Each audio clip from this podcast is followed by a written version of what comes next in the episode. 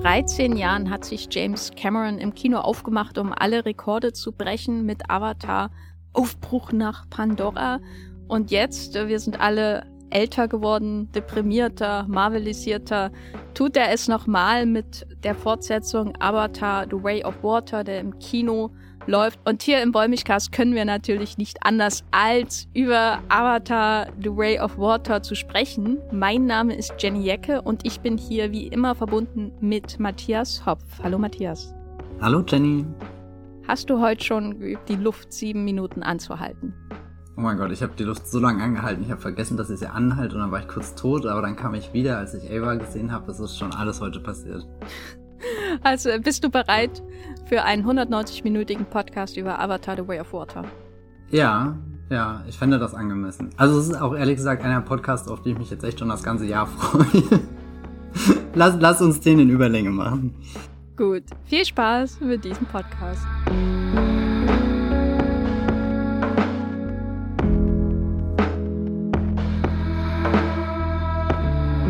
Matthias, die erste die wichtigste Frage, die mich seit gestern beschäftigt, muss ich dir gleich am Anfang stellen. Und zwar, wie findest du den Teaser-Trailer für Barbie?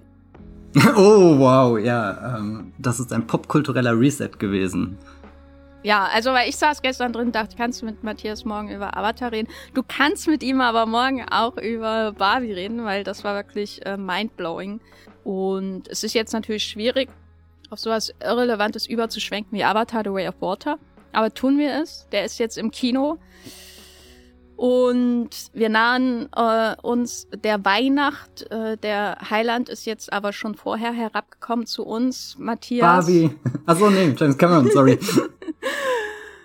Was war deine Erwartung an diesen Film, als du hineingegangen bist? Ich nehme mal an in 3D, vielleicht auch in HFR, in OV, äh, wie auch immer du ihn geschaut hast. Was, ich meine, kann man überhaupt Erwartungen an diesen Film haben? Nach 13 Jahren und täglichen Nachrichten, wer jetzt wieder welchen Unterwasserrekord am Set gebrochen hat?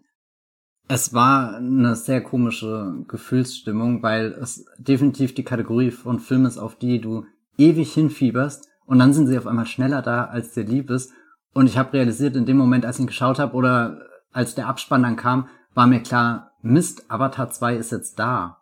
Und das hat sich sehr komisch angefühlt, weil ich glaube, ich mochte die Idee von Avatar 2 mehr als den tatsächlichen Moment, als ich, also Avatar ist jetzt ein Film, den kann ich jetzt, über den kann ich jetzt schreiben, über den können wir hier im Podcast sprechen, äh, den kann ich, weiß nicht, bewerten, den kann ich vielleicht sogar auf DVD kaufen, mir ins Regal stellen oder so. Der, der ist jetzt da und das ist eigentlich alles sehr schön, weil ich glaube, der Film wird uns noch lange beschäftigen und so. Aber irgendwo mochte ich die Idee mehr, dass es da dieses riesengroße, überambitionierte, vielleicht sogar völlig größenwahnsinnige Projekt gibt, was ein Filmemacher seit über einer Dekade plant und du schon genug Scherze darüber gehört oder auch selbst gemacht hast, dass der eh nie kommen wird und auch die verrücktesten Dinge vom, vom Set mitgekriegt hast. Und also die, diese, diese Reise, diesen, diesen Avatar-Prozess zu begleiten, das ist irgendwie was, was mir fehlen wird, zumal auch, du hast schon gesagt, das ist 13 Jahre her, dass der erste Avatar kam. Ich glaube, wir beide haben den ersten Avatar gesehen, wo wir definitiv in anderen Phasen unseres Lebens waren und ich mochte das, dass diese, diese, diese Erwartungshaltung, diese Anspannung mit wann kommt Teil 2, dass das so weit zurück in meinem Leben reicht, also dass das wirklich ein Film ist, der im Endeffekt meine komplette professionelle Laufbahn, wo ich mich mit Kino, Film und so beschäftige, überspannt und mich im Endeffekt zurück in meine Schulzeit bringt, wo, weiß nicht, wo ich einfach nur aufgeregt war, an Weihnachten mit meinen Freunden diesen, diesen ersten Avatar-Film im Kino zu schauen, ohne überhaupt zu wissen, was das wirklich für eine Revolution ist, die da stattgefunden hat. Also ich, mir war klar, das ist ein 3D-Film, das ist was Besonderes, den hast du in dieser Art und Weise noch nie vorher gesehen. Aber bis ich überhaupt verstanden habe, was das bedeutet habe, dass Kinos diesen Film in 3D zeigen können oder so, das ist irgendwas, was bei mir in den letzten zehn Jahren stattgefunden hat. Das heißt, äh, Oh Gott, jetzt habe ich mega weit ausgeholt. Das wollte ich eigentlich nicht. Was ich sagen wollte, ich bin schon, glaube ich, mit einer sehr großen und einer sehr seltsamen Erwartungshaltung in den Film gegangen, aber ich habe dann auch äh, bin 190 Minuten lang komplett überwältigt und niedergeschlagen worden und war am Ende sichtlich erschöpft. Hm, ich finde es äh, interessant, diese, diese Erwähnung von dir, dass wir da in unterschiedlichen Lebensphasen waren, weil ich weiß noch, wie ich da mit äh, Freunden rübergefahren bin in eine andere Stadt, um ein 3D-Kino zu besuchen. Und das war irgendwie so in den letzten Jahren meines viel zu langen Studiums. Und das, da war ich noch so voll in diesem, also ich war nicht in einem Anti-Blockbuster-Modus oder so, das war ich irgendwie nur mit 13 oder 14 und dann habe ich das abgelegt. Aber ich schon so in diesem, wir, wir leben gerade in einer Ära, wo der Blockbuster noch was bieten kann. Also, weil das war ja auch die Zeit, ne, von, von The Dark Knight oder so ein Blockbuster, über den alle reden müssen. Und also ich weiß noch, ich war damals sehr stark zum Beispiel in der Blogosphäre noch tätig und als The Dark Knight rauskam, das war glaube ich ein Jahr vorher, da ging dann wirklich die Kommentarspalten haben geglüht unter den Kritiken, die da alle in der Blogosphäre in, oder in der Filmblogosphäre, die ich wahrgenommen habe, geschrieben haben. Und da hat man debattiert, auch über die ideologische, über ideologischen Facetten dieses Blockbusters. Ne? Jeder musste eine Meinung dazu haben und es wurde sich gestritten und das war super spannend, eine ganz, ganz tolle Zeit. Und dann kam Avatar und ich bin so mit der Erwartung reingegangen, ja, ich gucke jetzt James Camerons Pocahontas mit so einem 3D-Trick. Also ich bin ja, war jetzt kein James Cameron-Fan, Titanic mochte ich nicht und so, also ich hatte keine Beziehung zu ihm als Filmmacher und es war eher so, ich gehe jetzt in den Zirkus und guck mir einen Trick an von einem Dompteur mit einem Tiger oder so, ne, diese, so das Level. Und dann gab es natürlich im Anschluss auch Debatten, aber das war irgendwie ein Avatar als noch der uninteressanteste Blockbuster dieser Zeit, abgesehen von der Technik. Ähm, und in gewisser Weise würde ich dazu heute auch immer noch stehen, weil er auch für mich noch der uninteressanteste James Cameron-Film ist. Aber wenn ich da jetzt 10, 13 Jahre weiterspringe und dann schaue, wie sich die Blockbuster-Landschaft seit insbesondere 2008, ne, Iron Man, Film, äh, entwickelt hat und je, wie ich jetzt auf Avatar schaue, da ist das so, und ich, ich, ich scherze nicht, wirklich. Der Heiland ist herabgekommen. ich kann einen Blockbuster schauen, einen amerikanischen, mit minimalen ästhetischen Ansprüchen und einer Vorstellung davon, wie das Kino in der Zukunft aussehen könnte und dem Mut, den ersten Schritt dahin zu wagen. Und ich erkenne mich selbst nicht mehr wieder, wenn ich das ausspreche hier. Und das macht mich äh, etwas ähm, verrückt, sei, insbesondere seitdem ich dann Avatar auch gesehen habe und drin saß und dachte, also Avatar 2, das ist die Zukunft. Ich sehe hier die Vision von jemandem, der, der weiß, wie in zehn Jahren, weil ich glaube, so weit ist er allen voraus, alle anderen. Exakt zehn Jahre. also das ist so, ich weiß nicht, ich komme nicht drauf klar und möchte auch nicht, eigentlich nicht wieder zurückverfallen in dieses, früher war alles besser und die Blockbuster heute sind doof. Aber irgendwie war das auch schon so ein Gedanke, ne? Man kann, kann man jetzt eigentlich noch mal Infinity War schauen? Also das war damals schon schwierig für mich, den zu schauen, aber kann man den schauen oder Endgame, ohne das Gefühl zu haben, dass alles hoffnungslos veraltet ist? Kann man das Finale von Wonder Woman oder Batman vs. Superman, Dawn of Justice oder weißt du, also diese, diese Filme schauen, die dann irgendwann einfach nur noch in einem furchtbar hässlichen CGI-Match, wo man nicht mal mehr die Dollarnoten erkennt, die da reingepumpt wurden, so versinken, ohne zu denken, das sieht veralteter aus, als wenn ich heute einen Film aus den 30ern schaue. Also, ich saß wirklich drin und dachte, also, wie kann ich überhaupt noch Film aus den 2010ern schauen, der die Effekte vor sich her schiebt, so, ne? Also, der sagt, du musst mich schauen wegen der Effekte. Jetzt mal so eine fundamentale Frage, Matthias. Also, geht das noch? Also, ich habe mich das gleiche gefragt. Ich finde den Gedanken absolut nachvollziehbar. Und ich saß sogar im Kino drinne und war minimal wütend auf James Cameron, dass er sich so lange Zeit gelassen hat. Also um Gottes Willen, James Cameron, lasst ihr auch für den nächsten Teil meinetwegen zehn Jahre Zeit, wenn dann so ein Film bei rumkommt. Aber dieser Gedanke hat mich nicht losgelassen mit, was wäre, wenn Avatar 2 im normalen Rhythmus gekommen wäre, also sprich eins, zwei Jahre nach dem ersten Teil. Was wäre, wenn wir 2012, Weihnachten, gut, Weihnachten 2012 saßen wir im Hobbit, der ja theoretisch auch etwas ähnliches hätte werden können. Aber überleg mal, wir hätten 2011 Weihnachten im Kino gesessen und Avatar 2 geschaut und das wäre einfach der Standard von Blockbustern dann geworden, weil, weil das Problem ist irgendwie, dass Avatar zu so einem einmaligen Kino-Event-Erlebnis für, für viele Menschen geworden ist. Sprich, nie sich dieser Anspruch entwickelt hat, so könnte jeder andere Film aussehen. Und um Gottes Willen, so soll überhaupt nicht jeder Blockbuster aussehen. Aber wenn ich mir das Blockbuster-Kino der letzten zehn Jahre anschaue und eben eine bestimmte Art dieses Blockbusters identifizieren müsste, der perfekt geeignet wäre, um den in Anführungsstrichen Avatar-Look zu haben, dann sind das wirklich die Marvel-Filme. Also Infinity War und Endgame sind mir auch sofort durch den Kopf geschossen. Und es ist eine bodenlose Frechheit, wie viele Ressourcen diesen, diesen Filmen eigentlich zur Verfügung stehen und wie wenig sie äh, zeigen. Klar, ich weiß, dass äh, die, die Schauspielen und so da auch sehr viel ähm, Geld bekommen und deswegen es schwer ist, die, die immensen Budgets einfach rein auf die Technik oder sowas umzumünzen, die, die, die, die Gelder, die in, weiß nicht, Effekte, in äh, die Dreharbeiten und so weiter fließen in das alles, ist vermutlich auch eine, eine sehr komplizierte Rechnung, aber jetzt sitzt du 2022 im Kino, schaust den, den neuen Avatar und merkst halt, dass all diese, diese Bilderwelten, von denen ich definitiv ermüdet bin, die, die Marvel da einfach hinklatscht und die nichts bedeuten, die nach nichts aussehen, dass das eigentlich alles anders sein könnte, weil, weil so,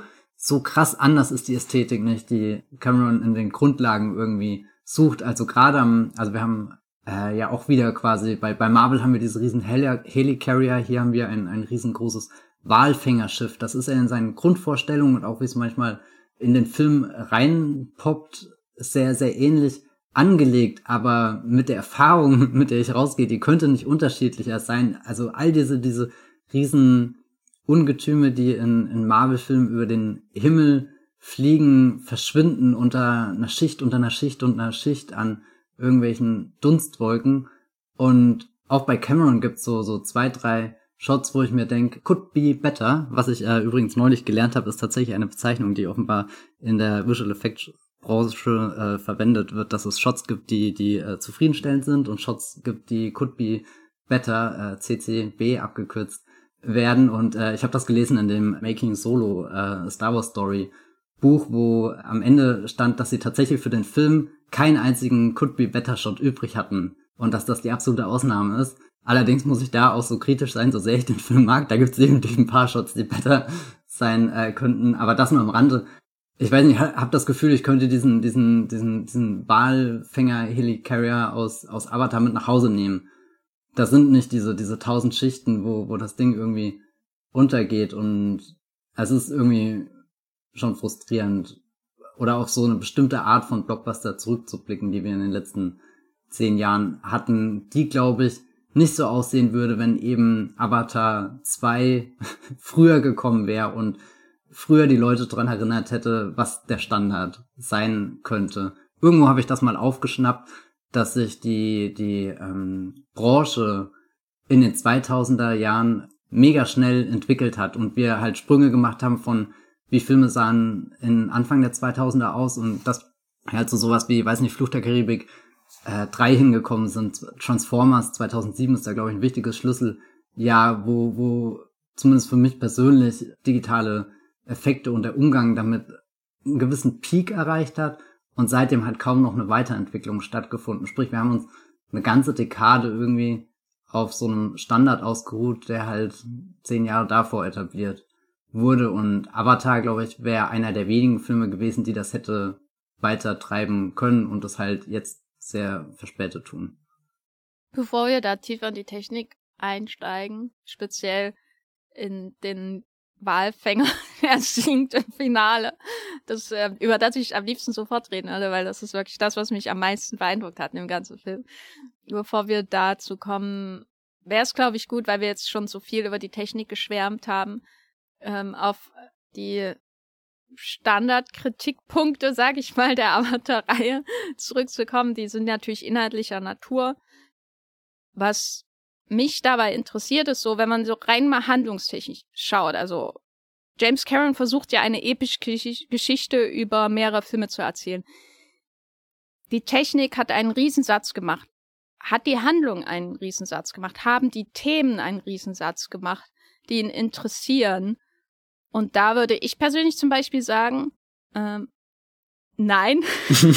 also äh, ich, ich habe nicht das Gefühl, dass sich sein Verhältnis zu Natur und Technik zum Beispiel in irgendeiner Form geändert hat. Ich habe nicht das Gefühl, dass sich seine Sicht auf Jake und Nate Neytiri in fundamentaler Weise geändert hat, äh, wobei ich schon enttäuscht war, wie klein die Rolle von Neytiri ist in dem Film, bis kurz vor Schluss. Sie verschwindet ja fast aus dem Film zwischendurch. Und das war meine Lieblingsfigur neben Kravitz wahrscheinlich im ersten Film so und äh, Michelle Rodriguez natürlich. Und ist es nicht einfach jetzt ein Mehr an Figuren statt ein Anders an Themen? Weißt du, also wird der Film nicht einfach angefüllt mit mehr Figuren, mehr Subplots, um am Ende dasselbe zu erzählen wie der erste Film? Also ich glaube, ganz tief in seinem Herzen ist, kann man vielleicht auch stolz, dass er so ein Classic-Sequel macht. Einfach äh, mehr vom Gleichen, nur lauter, schneller, größer, weiß nicht. Ich glaube, ich bin nicht rein mit der Erwartungshaltung, dass ich hier den, den nächsten äh, Interstellar sehe oder sowas. Also ich hatte nie das Gefühl, dass, dass er ein, ein dieser, dieser Blockbuster schafft, die so bewusst hausieren gehen mit, guckt mich an mit meinen originellen Ideen, die ihr so vermutlich noch nie in diesem Gewand äh, im Kino gesehen habt. Und ich bin Cameron ehrlich gesagt auch nicht böse, dass er das nicht getan hat, weil ich glaube, er ist nicht die Art von Regisseur, die das ihr Leben lang von sich behaupten haben, dass sie da immer versuchen, was, was Neues zu entdecken. Also eigentlich ist er seine Filmografie sehr konstant, was die Themen und Dinge angeht, die ihn interessieren. Da, da können wir eigentlich eine rote Linie durch, durch alle seine Sachen ziehen und manchmal hat er halt da mehr den Fokus auf die künstliche Intelligenz wie in Terminator und manchmal hat er halt mehr den, den Fokus auf äh, die, die Natur, die ihn jetzt hier in Avatar interessiert und ich glaube, obwohl er sich jetzt äh, grundlegend nicht, nicht neu erfindet, sucht er eher das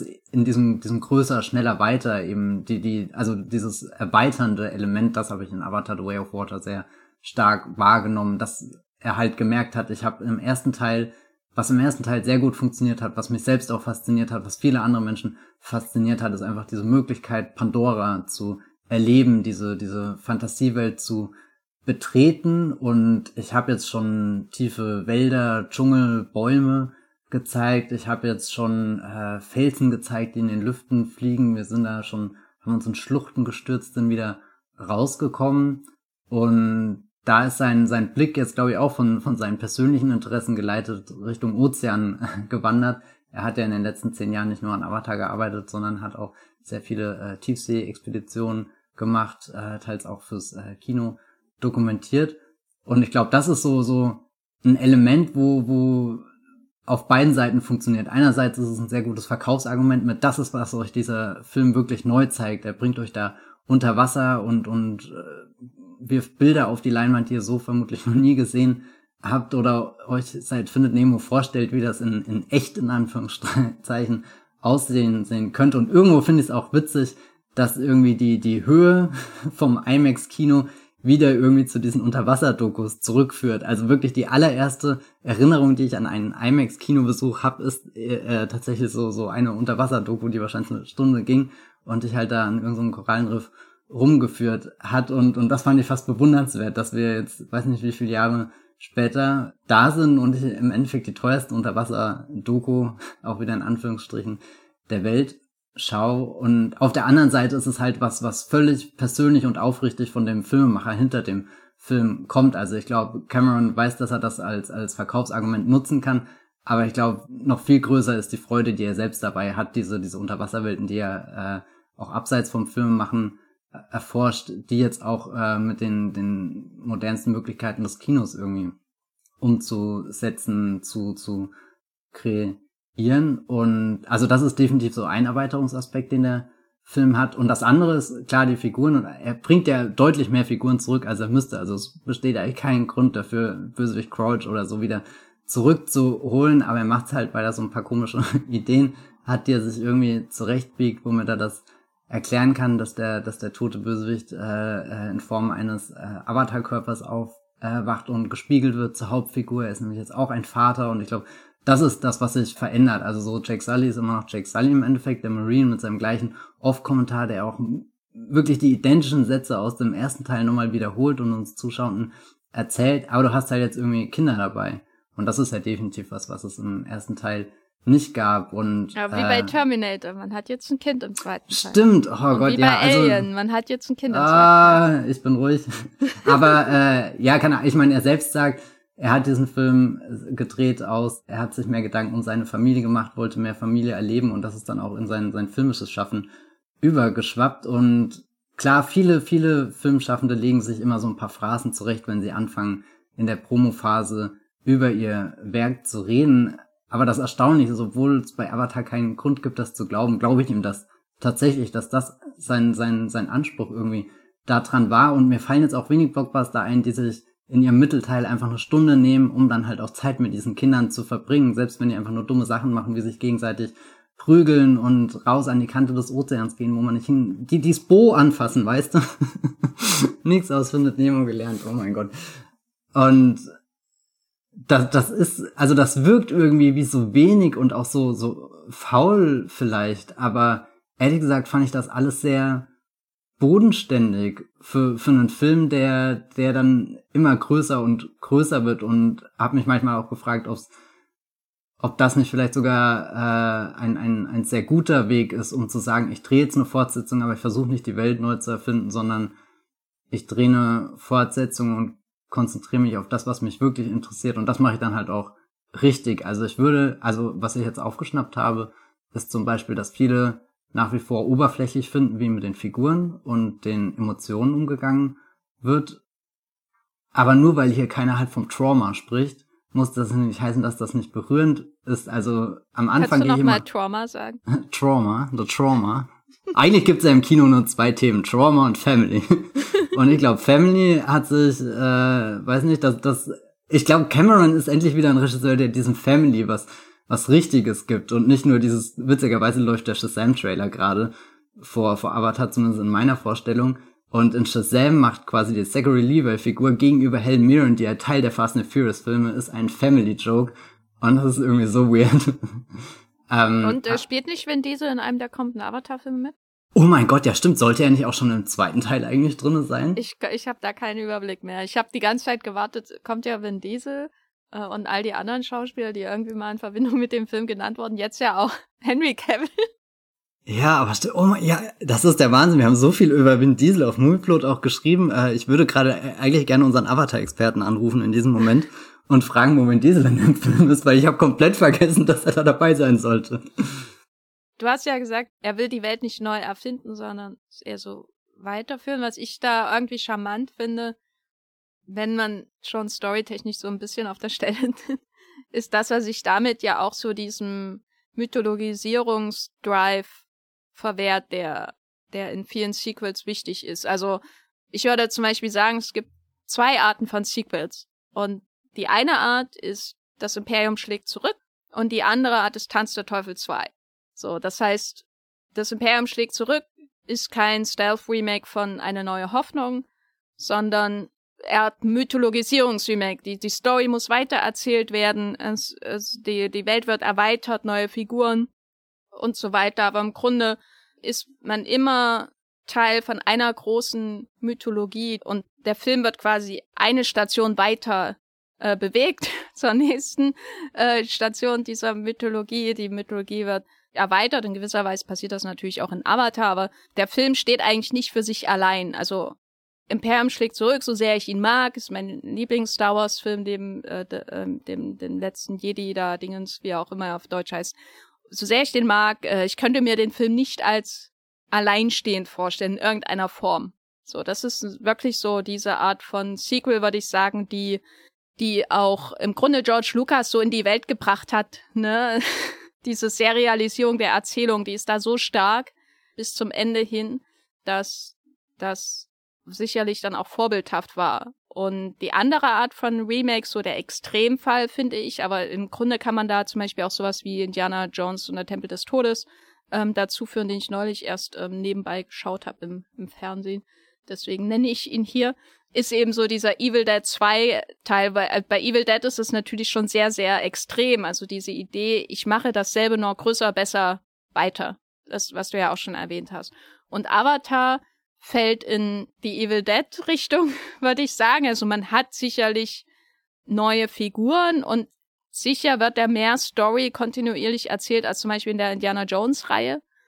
Aber ich finde trotzdem, dass es völlig irrelevant ist irgendwie auch, ne? Also es geht nicht um dieses, wir müssen den Plot zum König erheben, um eine Existenzberechtigung zu haben, so wie das bei Marvel zum Beispiel der Fall ist. Marvel ist in der Tradition von Star Wars erzählt. Marvel und hat gab es natürlich schon vorher. Das möchte ich natürlich in dieser in diesem Punkt nicht unterschlagen. Zum Beispiel also Marvel, also durch die Comics.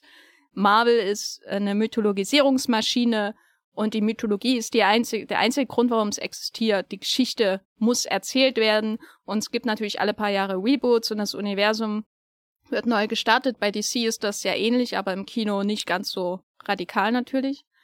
Man ist nur da wegen der Geschichte und bei, bei Avatar, genauso wie bei Indiana Jones oder so, würde ich sagen, man ist vor allem da, um die Eckpfeiler des Spektakels wiederzusehen, nur mit mehr Geld an anderen Orten und so weiter und so fort. Das finde ich dann schon wieder so sehr ich mich überhaupt nicht für die Story von Avatar interessiere. Irgendwie dann schon wieder bemerkenswert und bewundernswert, weil wie man gerade an der Geschichte von DC sieht, die ja jetzt äh, neue kreative Köpfe bekommen haben, die ein kohärentes Universum schöpfen wollen, aus dem Nichts im Kino. James Gunn, äh, um hier in den göttlichen Metaphern zu bleiben, äh, äh, macht den Urknall gerade in Gesprächen mit David Zaslav of all people. Ähm, da, das, mein Lieblingsproduzent. Also Cameron, Cameron verwehrt sich diesen dominierenden Strang der Blockbuster-Erzählung. Und äh, weil wir schon bei Family sind, ist für mich ja auch das größte Problem an der Fast and Furious-Reihe, dass sie von dem einen Modus der Blockbuster-Sequelisierung ab Teil 7, würde ich sagen, in den anderen übergegangen ist und deswegen sind die Filme seitdem schlecht. Sozusagen. Also Fast and Furious ist von Indiana Jones 2 und Evil Dead 2 übergegangen zu, zu Marvel und natürlich auch die Star Wars Sequels. Und das ist furchtbar, weil die Ästhetik darunter massiv leidet. Ich habe jetzt einfach mal diese Theorie vor deine Füße geworfen und du kannst äh, damit umgehen. Ich finde, das, das ist schon eine sehr handfeste Theorie. Ich weiß gar nicht, ob ich mich nur auf zwei festlegen will, aber ich glaube, so im Großen und Ganzen kann man die meisten Fortsetzungen tatsächlich in diese, dieses Muster einteilen. Also ich bin jetzt zum Beispiel sehr gespannt, wo, wo am Ende, wenn, wenn wir, wenn wir die Rechnung beibehalten, wo da zum Beispiel Indiana Jones 5 rauskommt. Weil du hast ja schon gesagt, äh, Reihen können sich auch transformieren und ich habe so ein bisschen das Gefühl, dass der fünfte Indiana Jones Film allein da, durch die Sache, dass es der letzte Harrison Ford Indiana Jones Film wird, äh, mehr Richtung Mythologie äh, schielt. Aber dann hoffe ich auf alle Fälle, dass, dass der, dass äh, die Kurve besser genommen wird als in Fast and Furious, was auch immer. Acht, neun. Das ist eigentlich witzig, weil das sind die Te Teile, wo ich mich auch gar nicht mehr dran erinnern kann, was, was wirklich die Handlung war.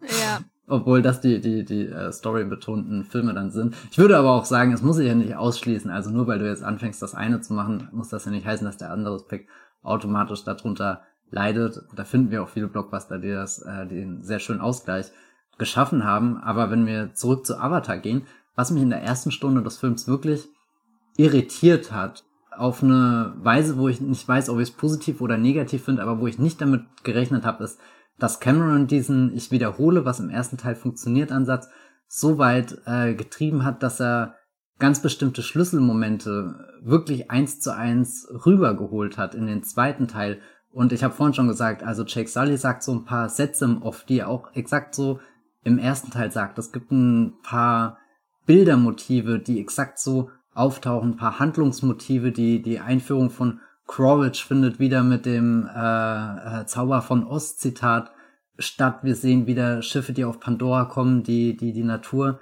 dort abfackeln. Selbst der Einsatz der James Horner Musik mit mit seinen seinen äh, alarmierenden jaulenden Triolen ist exakt so wie im ersten ähm, Teil und ich äh, betone das deswegen, weil ich glaube, die Musik ist für mich da wirklich ein, ein harter Trigger gewesen. Also äh, Avatar 2 steht ja ein bisschen vor dem Problem, dass das Horner äh, die Musik nicht mehr komponieren kann, weil er äh, nicht mehr unter uns weilt. Und eigentlich habe ich schon die, die Erwartung, dass eine Fortsetzung musikalisch äh, weiterentwickelt wird und nicht nur das eine Theme zurückbringt, was halt irgendwie jeder mit Avatar assoziiert und das hat Avatar überraschend, also Avatar 2, Avatar The Way of Water überraschend oft getan und irgendwann hatte ich während dem Schauen dann sogar fast das Gefühl, versucht James Cameron hier einfach den, das ist der aktuell ultimative Avatar-Film. Ihr braucht den ersten rein theoretisch gar nicht mehr zu schauen, weil ihr den ersten in einer etwas gekürzteren Form auch schon hier im ersten Drittel des neuen Films hat, den ich gedreht habe. Also ich habe hier nicht Teil 2 gesehen,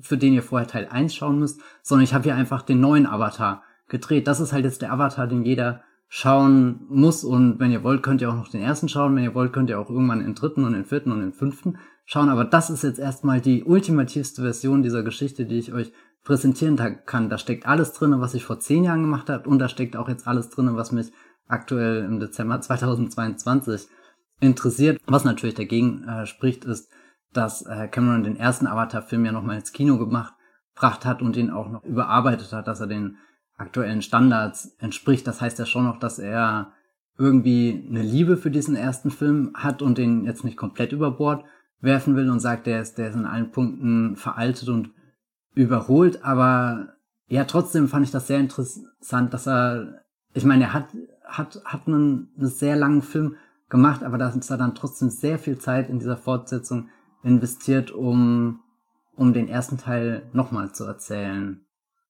Ja, fand ich spannend. Weiß nicht, hast du das auch so, so eindringlich wahrgenommen? Ich habe das insofern wahrgenommen, als ich echt drin saß und dachte, habe ich große Teile von Avatar vergessen? Gab's da schon die, die Kinder von Quaritch und Sigourney Viva? Wurde das schon vorbereitet? Ich weiß es ehrlich nicht mehr. Ich habe Avatar zuletzt nur geschaut, weil wir damals in dem Podcast darüber gesprochen haben. Und mhm. Avatar ist kein Film, den ich von selber einwerfen würde oder der, wenn ich jetzt zum Beispiel bei der Herr der Ringe zum Beispiel zu Hause bin, bei meinen Eltern oder so, der da zufällig läuft, dann schauen wir Avatar. Das ist, glaube ich, noch nie passiert. Und deswegen saß ich da drin und dachte, manchmal schon, habe ich hier wirklich was Fundamentales aus dem ersten Film verpasst? Und ich glaube, die meisten Sachen wurden nicht im ersten Film in irgendeiner Weise vorbereitet, sondern da hatte ich eher das Gefühl, dass es erzählt wird Richtung, so ist das jetzt und nimm das hin. Und das fand ich ehrlich gesagt dann wieder recht befreiend. Also äh, das Kind von Quaritch zum Beispiel, das wurde, wurde das im ersten Teil in irgendeiner Form Ach, Achtung, ich glaube, äh, er, er versucht dich hier ein bisschen zu gaslighten, weil weißt du, wie er den, den Sohn von Quaritch einführt? Nämlich mit einem Zitat aus dem ersten Teil, wenn Jack Sully im ähm, Off sagt, nämlich, äh, die, die, die Himmelmenschen wurden wieder nach Hause geschickt, außer ein paar gute Wissenschaftler, die sind geblieben. Und dann gab es noch Spider.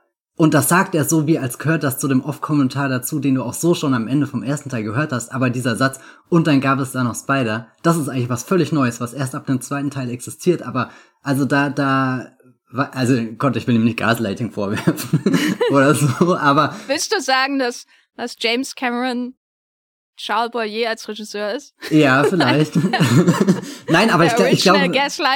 Ich, ich, ich glaube, da, da, dadurch kommt jetzt äh, die Frage, die du stellst, mit habe ich das im ersten Teil verpasst? Wo, woher kommt der Sohn? Und, und deswegen sage ich auch, dass, dass dieser, dieser zweite Teil so halt jetzt wirkt, wie das ist die ultimative Avatar-Geschichte mit dem Previously On und mit dem, weiß nicht was, mit, mit allen Informationen, die ihr jetzt braucht. Previously um, On, das nie existiert, äh, das ist schon sehr lustig als Idee.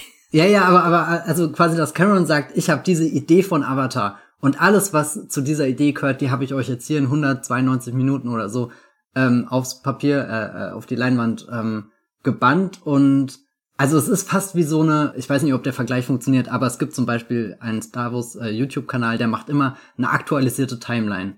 Also quasi alle Ereignisse, die in der Star Wars Timeline passieren. Und das Video war vor zehn Jahren, eine Stunde lang und ist jetzt zwei Stunden lang, aber er kann ja unmöglich alle Informationen in das neueste Video bringen, die er früher mal hatte, weil in den zehn Jahren ja ganz viel Neues an Lore, an Geschichte, was auch immer, dazugekommen ist. Deswegen werden immer nur die wichtigsten Ereignisse übernommen und so ein paar Feinheiten und Details fallen unter den Tisch, so ein paar äh, Nebenplots werden ausgesiebt und ein bisschen so fühlt sich dieser Avatar 2 auch an, dass er die großen wichtigen Beats alle mitnimmt, hier ein paar Korrekturen macht quasi äh, oder so was, was er auch ein bisschen als Redcon oder so bezeichnet werden könnte. Ich meine, er überschreibt jetzt nicht aktiv irgendwas, aber dass er zum Beispiel, dass dieses Unobtanium, dieses ganz wichtige Rohstoffmaterial aus dem ersten Teil, wo sie ja wirklich alles drum gedreht hat, dass das nicht mal erwähnt wird, sondern dass er einfach gesagt hat, nee, ich brauche jetzt äh, die die beuten die die die töten die Wale, um da irgendwas Wichtiges Den Gehirnschmalz. Genau, den den Gehirnschmalz rauszuholen, weil der äh, ewiges Leben macht. Also er ersetzt irgendwie diesen einen Rohstoff durch was anderes, was mächtiger, wertvoller, noch seltener ist. Du kannst keine Mine machen,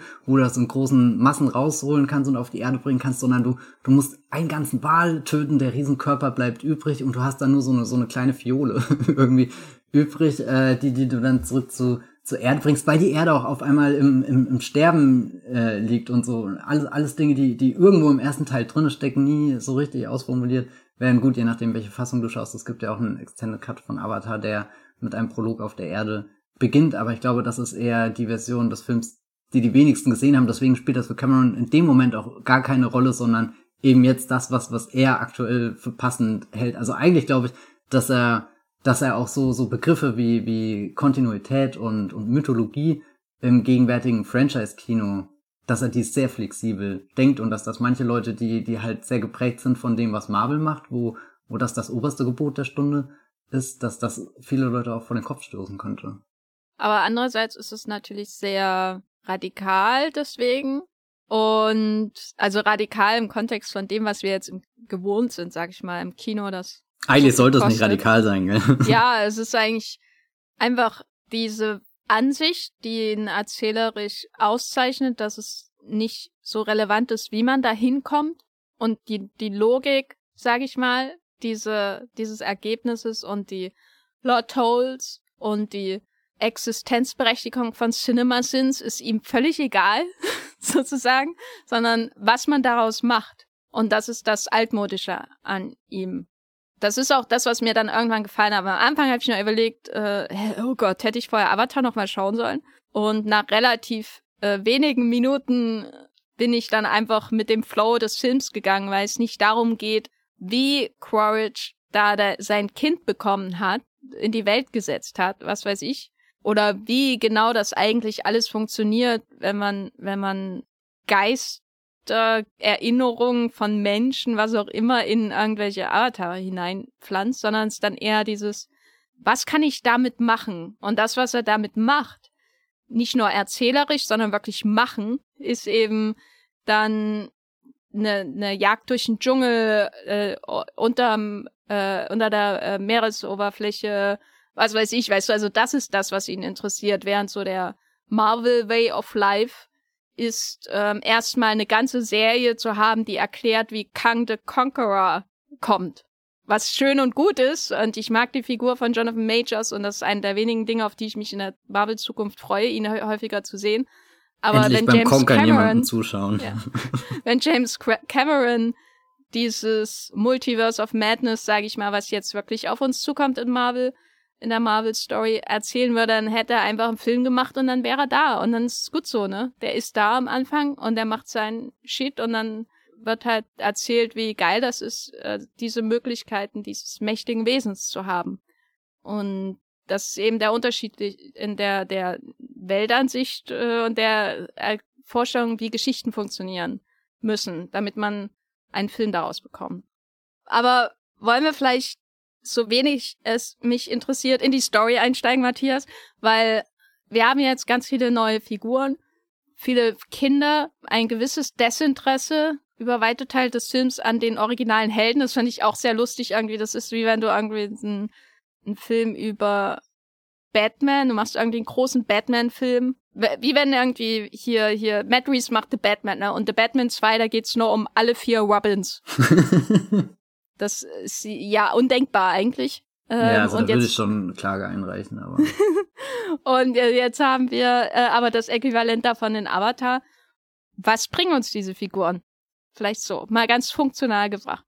Wie bereichern diese Figuren Avatar als Avatar 2, muss man ja immer dazu sagen, auch wenn ich von Avatar Way of Water jetzt auch nur noch in Avatar denke. Aber siehst du, das untermauert meine These, dass das gerade der ultimative Avatar-Film ist. Weil ich das sag auch nur Der ultimative Avatar-Film, bis Avatar 3 mit Vin Diesel kommt. Ge genau, und, und das wird dann der ultimative Avatar-Film. Wir haben jetzt alle zwei Jahre kriegen wir einen neuen ultimativen Avatar-Film. Eigentlich auch eine coole Aussicht. Aber ähm, was äh, geben uns die Kinder, was Jake und Neytiri im ersten Teil uns nicht geben können? Vielleicht so gefragt. Mm, also mit den Kindern geht, glaube ich, auch so ein ganz natürliches, es sind Kinderverhalten sich nicht immer nachvollziehbar, aber sind durch die Bank neugierig.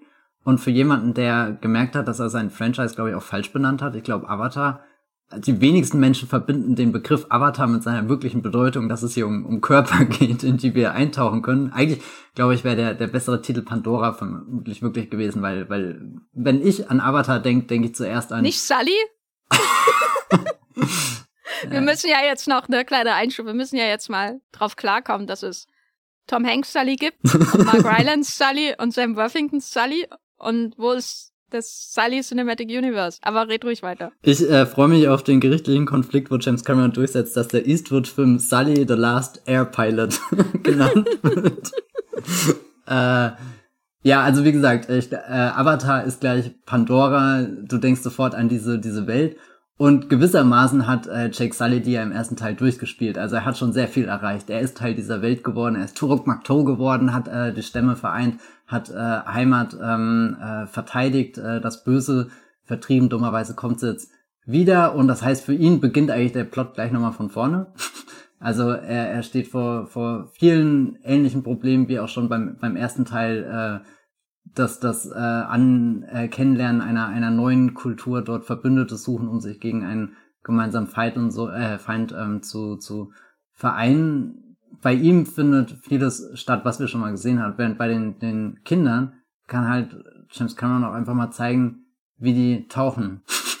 Und das hört sich jetzt super banal an, aber das ist ja ein ein größer Schlüssel des Films, dass er zwischendrin fast in so ein Hangout-Movie sich verwandelt, wo wo wir einfach äh, diese, also wirklich, ich dachte ununterbrochen an Findet Nemo, diese Korallenriff-Szenen am Anfang. Nicht das Zeug später im Aquarium und so, wo der Film auch schon sehr plottig wird, sondern Findet Nemo hat so, so ganz tolle Momente, wo es dir einfach diese Unterwasserwelt zeigt. Und als jemand für mich, der weder ein Aquarium irgendwie groß als Kind zu Hause hatte mit, mit äh, Fischen, außer so äh, Triopse, Urzeitkrebse, die dann alle gestorben sind, aber das war keine schöne Geschichte.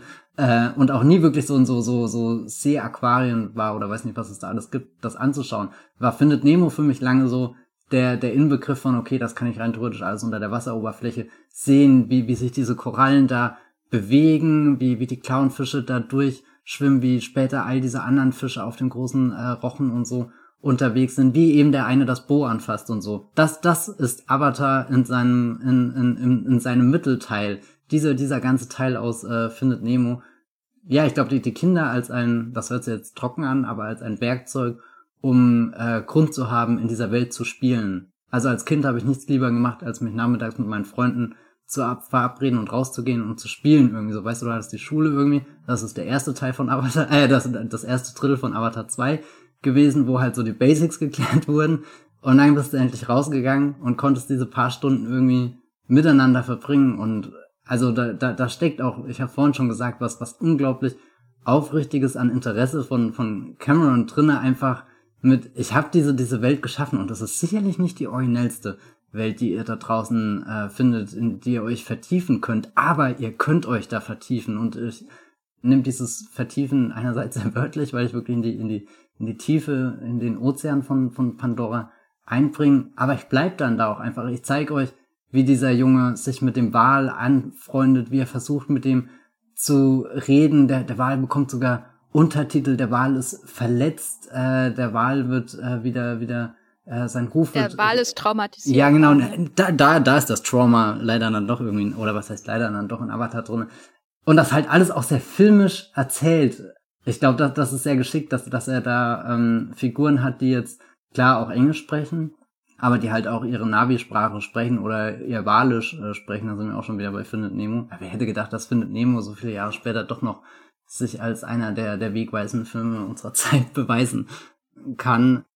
Und ich, und ich habe das sehr genossen, dass das wirklich alles über die, die Bildsprache funktioniert hat. Und spätestens ab dem Punkt kannst du auch nicht mehr sagen, Avatar 2 ist einfach nur ein Vehikel von halt so einem Visionär, Träumer, Größenwahnsinnigen wie Cameron, der halt viel zu viel Geld zur Verfügung hat, um da seine, seine technischen Spielereien auszuprobieren. Nee, das steht alles im Sinne von dem, was er erzählen will, von dem, was er transportieren will, weil, weil ohne, ohne diese, also klar, du kannst auch, wir haben, wir haben ja hier gerade erst, äh, äh, wie heißt er, äh, Black Panther Wakanda Forever gesehen, der auch viel Unterwasserszenen hat, aber Black Panther Wakanda Forever zeigt dir die staunenden Gesichter der Schauspieler, die in dieses Unterwasserkönigreich eingeführt werden und du siehst, wie sich die Augen öffnen, die Münder öffnen und kannst gar nicht erwarten, dass er dir endlich die Gegenseite zeigt und dann siehst du irgendwie so einen trüben Tümpel. und ich meine nichts gegen trübe Tümpel, das kann auch sehr, sehr filmisch wirken, wenn ich jetzt zum Beispiel an die Dagobah-Szenen in, in den Star Wars äh, äh, denke. Aber ja, oder hier, wenn, wenn Jason in den Friday-Filmen immer dann aus dem Tümpel kommt. Ja, genau. Also, also ich glaube, so, so ein Tümpel ist vielleicht auch sogar was super äh, filmisches. Definitiv 100% davon überzeugt. Aber Cameron zeigt dir dann, also er braucht fast gar nicht das, das staunende Gesicht der, der, äh, der, der Jake Sully Kinder, weil er den, den Gegenschuss schon hat und der ist absolut überwältigend. Ja, ich würde auch sagen, dass die Kinder ergänzend dazu Versprechen wahrmachen, was der erste Film nicht eingelöst hat, finde ich so. Ähm, wir haben ja schon gesagt, dass ihn eigentlich dieselben Themen interessieren wie damals, also vor allem Natur versus Technik und gleichzeitig na, der maximale, maximale Technikfetisch, über den wir dann sprechen werden. Aber der Naturfetisch, finde ich, kam im ersten Film nicht voll zum Tragen. Diese Idee, die mir Cameron vorher auch immer gegeben hat, durch seine Tiefseeaktion, die hängen natürlich sehr stark mit der Technik am Boden des Meeres äh, zusammen, sprich der Titanic. Aber da war auch immer so eine gewisse Naturfaszination vorhanden. Die, die Macht der Natur und die, die Weltmeere, die er liebt und schützen will und so weiter und so fort. Und ich finde in Avatar 1, den ich jetzt immer Avatar 1 nennen muss, weil es gibt ja nur noch einen Avatar. Und dann der andere Film ist Avatar 1. In Avatar 1 hat man zwar eine gewisse Bewunderung von Pandora, aber das kommt für mich selten über hinweg über diesen Moment der Bewunderung der Technik. So, also man bewundert, wie die Technik Pandora möglich gemacht hat. Und man denkt nicht so richtig über Pandora als Naturwunder zum Beispiel nach. Ging zumindest mir so, weil es der Film durch seine begrenzte Laufzeit, oh, durch seine begrenzte Laufzeit dann immer in den Modus der, des Plots kommen muss und natürlich damit auch der Zerstörung. Und das Einzige, wo er wirklich versucht hat, das Naturwunder darzustellen, ist durch die Liebesbeziehung zu Neytiri, die ja natürlich total ähm, als ideales Naturwesen irgendwie dargestellt wird.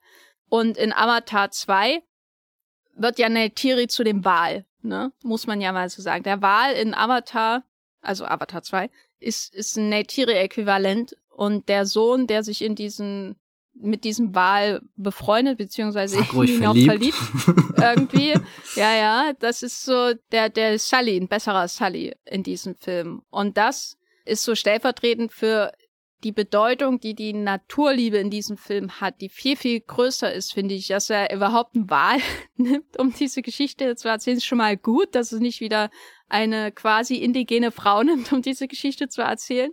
Und das ist das eine, was der Film, glaube ich, besser machen. Das andere ist eben der von dir erwähnte Fokus auf die Bewunderung der Natur. Also ich, ich saß natürlich sehr stark drin und dachte häufig, wie hat er das denn gemacht? Aber ich saß dann auch irgendwann drin und dachte, ich bin auch in einem IMAX Film von 2005, der mir die Wassermeere zeigt, äh, die die Meere zeigt, so wie wie du das äh, beschrieben hast. Also dieses die Bewunderung der Technik wird irgendwann überwunden und wird zu einer Bewunderung der Vielfalt der Natur. Und ich konnte dann auch wirklich, das war für mich somit das Emotionalste in dem ganzen Film, die Angst um unsere Natur hier auf der Erde irgendwie in dem Film nachvollziehen. So dieses, es war sehr, sehr, also das war, fand ich viel, viel dramatischer, so auf emotionaler Ebene, als die Vater-Sohn-Geschichten und so weiter. Selbst der Tod von dem Sohn hat mich nicht so mitgenommen wie dieses Moment in dem Mittelteil, wo sehr stark spürbar ist,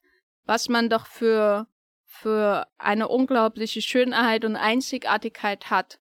Und die ist aber sehr fragil. Und das schafft er, indem er eine komplett künstliche Welt erschafft, um, um dieses Gefühl einem wiederzugeben. Und das gelingt diesem Film nur, weil er die Zeit hat, sich in dieser Natur zu versenken. Also ich habe, das war wirklich der erste Film, wo ich ein Gefühl hatte, dafür, was Pandora eigentlich ist und warum es so was Besonderes ist. Im ersten dachte ich immer, Pandora ist irgendwie so ein Screensaver von, von Fotos aus äh, dieser Provinz in China, die, die die Inspiration für ihn war.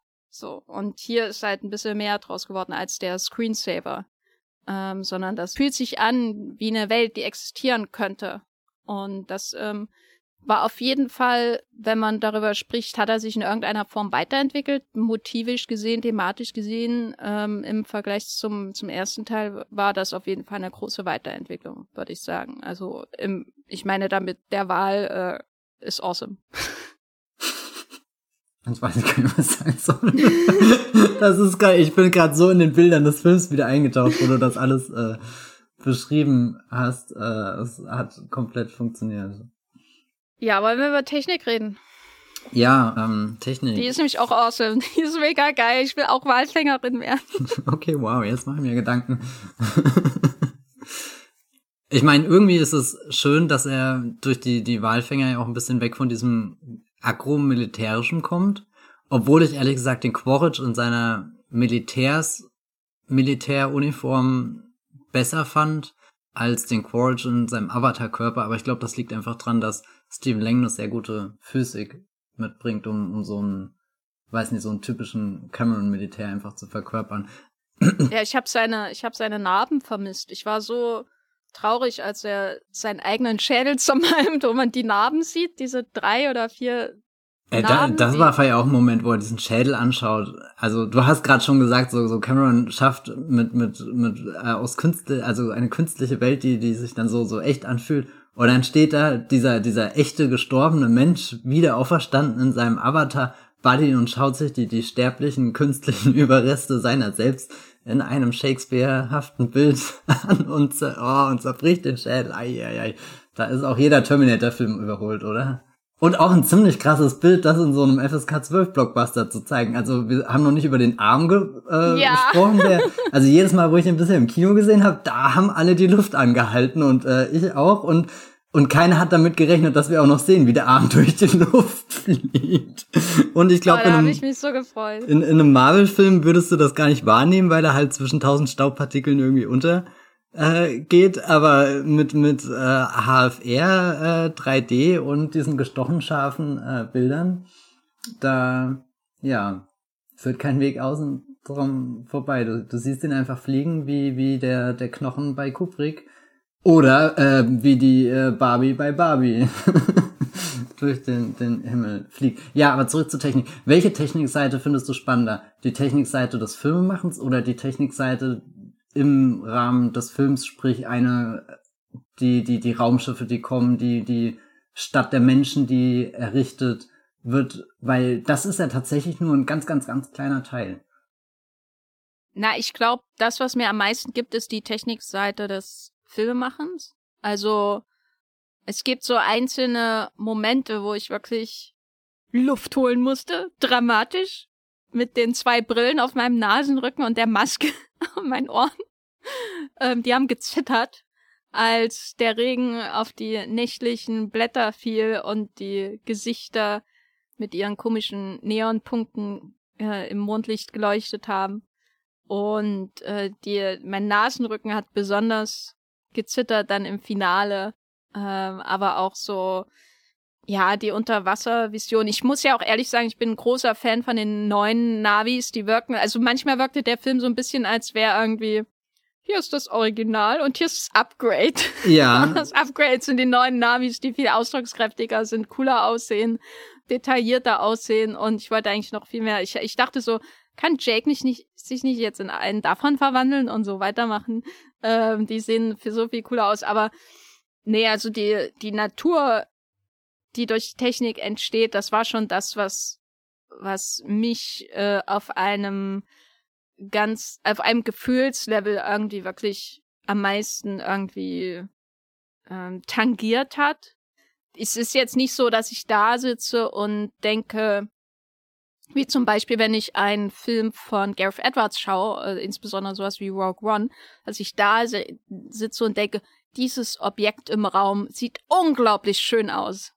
Was ja bei Rogue One gerade am Anfang, und ich habe in den letzten Wochen mehrfach versucht, Rogue One durchzuschauen, aber ich scheitere immer nach einer halben Stunde. Nein. Aber ähm, Rogue One gerade, also wenn man so diese, diese Sternzerstörer zum Beispiel sieht, mhm. ne, das ist sowas, das sehe ich und es sieht unglaublich beeindruckend aus, ästhetisch, so wie wenn ich irgendwie ein iPhone 5 anschaue, ne? Denke ich, wenn ich ein iPhone 5 anschaue oder ein 5S oder was weiß ich oder ein 4S, wenn ich mir das anschaue ohne so eine hässliche Plastikhülle drumherum, denke ich, das ist ein schönes Stück Technik. Ästhetisch gesehen. Oder wenn ich ein Ferrari aus den 60ern anschaue, ne? Das meine ich jetzt mit. Ich sehe die Technik und es ist ästhetisch so schön, dass ich mit offenem Mund dastehe. Das habe ich bei den Raumschiffen und Objekten ähm, in, in Avatar nicht. Also weder im ersten noch im zweiten. Das habe ich dann nie. Aber das habe ich, wenn ich das durch die Technik entstandene anschaue. Weißt du, ähm, wie, wie ist es denn bei dir? Ich habe auch sehr viel, sehr gerne angeschaut. Also einfach nur um des Schauens willen, sich darauf einlassen, dieses Objekt richtig wahrnehmen zu können, weil das ist was, was ich in vielen Blockbustern wirklich vermisse. Und ich rede jetzt nicht wieder von sowas wie Mad Max oder Interstellar, diese, diese äh, Leuchtturm-Aushängeschilder des Blockbuster-Kinos, sondern dieser, ich weiß nicht, ich habe heute, glaube ich, schon oft das Wort Schleier gesagt, aber es ist auch oft so eine sowas Dumpfes, sowas Verschwommenes, keine Konturen. Ich glaube, Konturen ist was, was ich unfassbar sehr in Filmen vermisse, dieser Größenordnung, besonders die Marvel-Filme. Und das war 2008 definitiv noch anders. Also ich glaube, war damals völlig weggeblasen von dem ersten Iron Man und den müsste ich irgendwann nochmal schauen, weil ich glaube, der, der ist visuell, hat bestimmt viele Grundpfeiler gelegt, auf denen Marvel später aufgebaut hat, aber ist bestimmt meilenweit davon entfernt, wie, wie aktuell der typische Marvel-Film aussieht und Avatar The Way of Water ist ein Film, der so viele Konturen hat, die eigentlich fast schon zu gut sind, um, um echt zu sein. Und das ist vielleicht auch der Punkt, wo der Film rüber in eine Videospielästhetik oder sowas schwappt, wo, wo du dir sehr bewusst bist eigentlich, dass das was Künstliches ist. Aber ich glaube, das ist auch immer nur ein Bruchteil einer Sekunde, wenn das Objekt zum ersten Mal eingeführt wird, wenn du die Kante des Schiffs das erste Mal siehst, wenn das Wasser das erste Mal irgendwie, ähm, wenn das Licht das erste Mal Wasser reflektiert und du die Wellenbewegungen dazu siehst. Das ist wirklich sowas, was kurz durch den Kopf schießt bei mir, eher unterbewusst stattfindet, aber ich registriere das irgendwie mit wow und manchmal habe ich das Gefühl, dass ich irgendwie dieses Wort sage, oh, das ist aber gut gerendert. Keine Ahnung, ob das in diesem Kontext Sinn ergibt, aber quasi diese, dieses Rendern als stellvertretend für, okay, das ist herausgekommen nach einem sehr komplexen technischen Prozess. Aber dann bin ich sofort drinnen wieder in dem Film und denke da gar nicht drüber weiter nach, dass das alles künstlich ist, sondern dann will ich es anfassen, dann will ich es eigentlich rausnehmen. Und gut, jetzt haben wir hier auch noch das Glück von, von einem 3D-Film zu sprechen, der, der sehr gutes 3D-Film hat, der dir dieses, diese, diese Immersion, dieses, dieses, ich kann reingreifen, ich kann, kann eigentlich mitschwimmen, so, so, weißt du, musst, musst mich eigentlich anschnallen in meinem Kinosessel, wenn ich da im IMAX drinne sitze, bitte Gurt anlegen, sonst passiert es irgendwie, dass ich zusammen mit Sigourney Weaver da ins Wasser springe. Da gibt's, es gibt ja auch diese, diese wunderbare Szene, wo die äh, äh Sully Kids das erste Mal ins Wasser reinspringen und mit ganz unterschiedlichen Dingen irgendwie so. Klar, die, die, die Neugier, okay, was ist das? Auch ein bisschen dieser Übermut, wer weiß, was passiert, vielleicht sterben wir gleich alle ertrinken, haben keine Luft mehr, aber weiß nicht, einfach erstmal mal rein da, das ist so anziehend und es fühlt sich so klischeehaft an, von einem 3D-Film zu reden, mit der, dass, dass, dass er so begehbar ist, aber, aber das hatte ich definitiv das Gefühl. Ähm, bei Avatars wirkte alles an, als könnte ich mich da selbst rein, reinlegen. Und ich glaube, Wasser ist vielleicht auch der bessere abstrakte Raum als jetzt die, die Natur im ersten Teil, weil ich glaube, jeder liegt im, im Gras oder hüpft durch Bäume. Okay, das ist vielleicht auch schon wieder nicht so, so üblich, aber ich finde ähm, die, die viele Dinge im ersten Teil nachvollziehbarer von meiner eigenen Erfahrung her, mit Ausnahme davon, dass ich noch nie mit so einem Ekran durch die Lüfte geflogen bin. Das, das fehlt mir definitiv noch ähm, an, an Dingen in meinem Leben, die ich unbedingt äh, äh, erleben, erfahren möchte. Aber dieses, klar, ich war auch schon mal im Schwimmbad, bin schon mal in Becken reingesprungen, bin auch da schon mal getaucht, aber das ist, das ist immer was Besonderes. Du musst halt an diesen Ort, an dieses Schwimmbad gehen, während mir fallen hier in Berlin gerade tausend mehr Wiesen ein, auf die ich mich legen könnte, um, um das Gefühl von Avatar 1 zu haben. Aber dieses Gefühl von Avatar 2, dieses Eintauchen ist schon was Besonderes, aber trotzdem habe ich Lust da einzutauchen und der, und der Film schafft ein, ein sehr schönes Tor, dass man da reinkommt und ich glaube am, am tollsten ist, wenn er diese, diese Unterwasserwelt wirklich leuchten lässt und ich guck den, den Avatar jetzt, nachdem ich vor ein paar Wochen äh, ich ja eigentlich eh schon eine, eine, eine Kino-Offenbarung hatte, äh, im Arsenal wurde hier in Berlin die Abyss gezeigt, äh, eine 70 mm Projektion war das. Und weiß nicht, den Film habe ich einmal vor sehr langer Zeit auf meinem kleinen Laptop-Bildschirm gesehen und fand ihn irgendwie gut und faszinierend, aber jetzt auch kein Film, glaube ich, den ich irgendwie besonders hoch in meinem Cameron-Ranking gehalten hätte. Und den im Kino zu schauen, hat mir, weiß nicht, völlig neuen Blick auf den, den Film äh, gegeben. Und, und der hat ungefähr alle anderen Filme rausgekickt, die davor im Cameron-Ranking vor, vor ihm drinne waren, außer vielleicht, weiß nicht, Titanic oder so. Und, und die Abyss irgendwie Cameron sucht sich den dunkelsten Ort aus, den er finden kann, der nicht das Weltall ist, sondern, sondern halt irgendwie so die, die Tiefe des Ozeans, schickt da eine riesengroße, unheimliche Station runter und lässt Menschen in einem klaustrophobischen Film den Verstand verlieren. Sind da Aliens, sind da nicht, sind wir einfach nur verrückt und, und was machen die da und weiß nicht, also wirklich so, so ein Film, da, da, da merkst du, dass, dass, dass Ed Harris am, am Limit ist, wenn er da durch dieses, dieses kalte, tropfende Wassergehäuse läuft, wenn er, wenn er selbst in diesen, diesen, diesen tiefen Abgrund hinunterschwimmt, aus dem er vermutlich nie wieder zurückkehrt. Aber in dieser größten Dunkelheit findet Cameron dann einfach eines der atemberaubendsten Lichter, die man jemals im Kino gesehen hat. Und du merkst irgendwie, dass, dass er nicht so einen Science-Fiction-Horrorfilm gedreht hat, sondern dass er gerade eher so, so im, im Close, Close Encounters Level von, von Spielberg ist, wo er am Ende eigentlich, gut, Spielberg hat noch sehr viel Musik dabei, aber Close Encounters wird das ganze Finale ja auch nur über, über Licht erzählt, was dann auf einmal in diesen Film reinströmt und flutet. Und das ist dann bei, bei Avatar in, in gleich mehreren der, der atemberaubendsten Szenen für mich auch drinne, die, die, äh, die Mondfinsternis, die dann immer passiert, das erste Mal, wenn sie an diesem, diesem besonderen, weiß nicht, Ahnenort sind, der, der auch schon so aussieht, wie, wie, wie nochmal das Tor in eine andere Welt oder dann später diese, diese Rettungsszene durch das untergehende Schiff, was auf dem Kopf steht und eigentlich auch schon wieder einer dieser klaustrophobischen Räume wird, wie, wie eben die untergehende Titanic oder, oder die Unterwasserstationen Abyss und, und dann auf einmal auch ganz, ganz viele Lichter in den Film kommen. Und das ist eigentlich eine meiner absoluten Lieblingsentdeckungen, die ich dieses Jahr irgendwie im Filmbereich gesammelt habe, dass ich Cameron als, als wirklich ein, ein Regisseur des Lichts wahrnehme. Und das hört sich irgendwie so dumm an, aber weiß nicht, das habe ich nie so drüber nachgedacht. Ich habe halt Cameron immer in diesen, diesen Themen, er hat die, die Natur aus Avatar, er hat die, diese ganzen Technikfetisch, den er, den er seit, seit äh, seinen, seinen ersten Filmen drin hat, Terminator, Aliens und so weiter. Und irgendwie seit, seit diesem Jahr ist dann noch irgendwas dazugekommen, was ich noch nie mit ihm wirklich so aktiv verbunden habe. Und Avatar 2 ist ein, ein sehr schöner Film, wo das auch nochmal zusätzlich zum Ausdruck kommt. Und eigentlich hat es auch schon im ersten Teil drinne gesteckt, weil du hast vorhin gesagt, dich hat der erste nicht so mit seinen Naturszenen überzeugt, aber eigentlich eine meiner absoluten Lieblingsszenen ist, wenn Jake und Neytiri das erste Mal des Nachts zusammen durch diese Pandora-Welt laufen und da hast du auch schon diese, diese vielen leuchtenden Pflanzen und alles und ich glaube, das ist halt in, in Avatar 2 nochmal auf 11 gedreht irgendwie.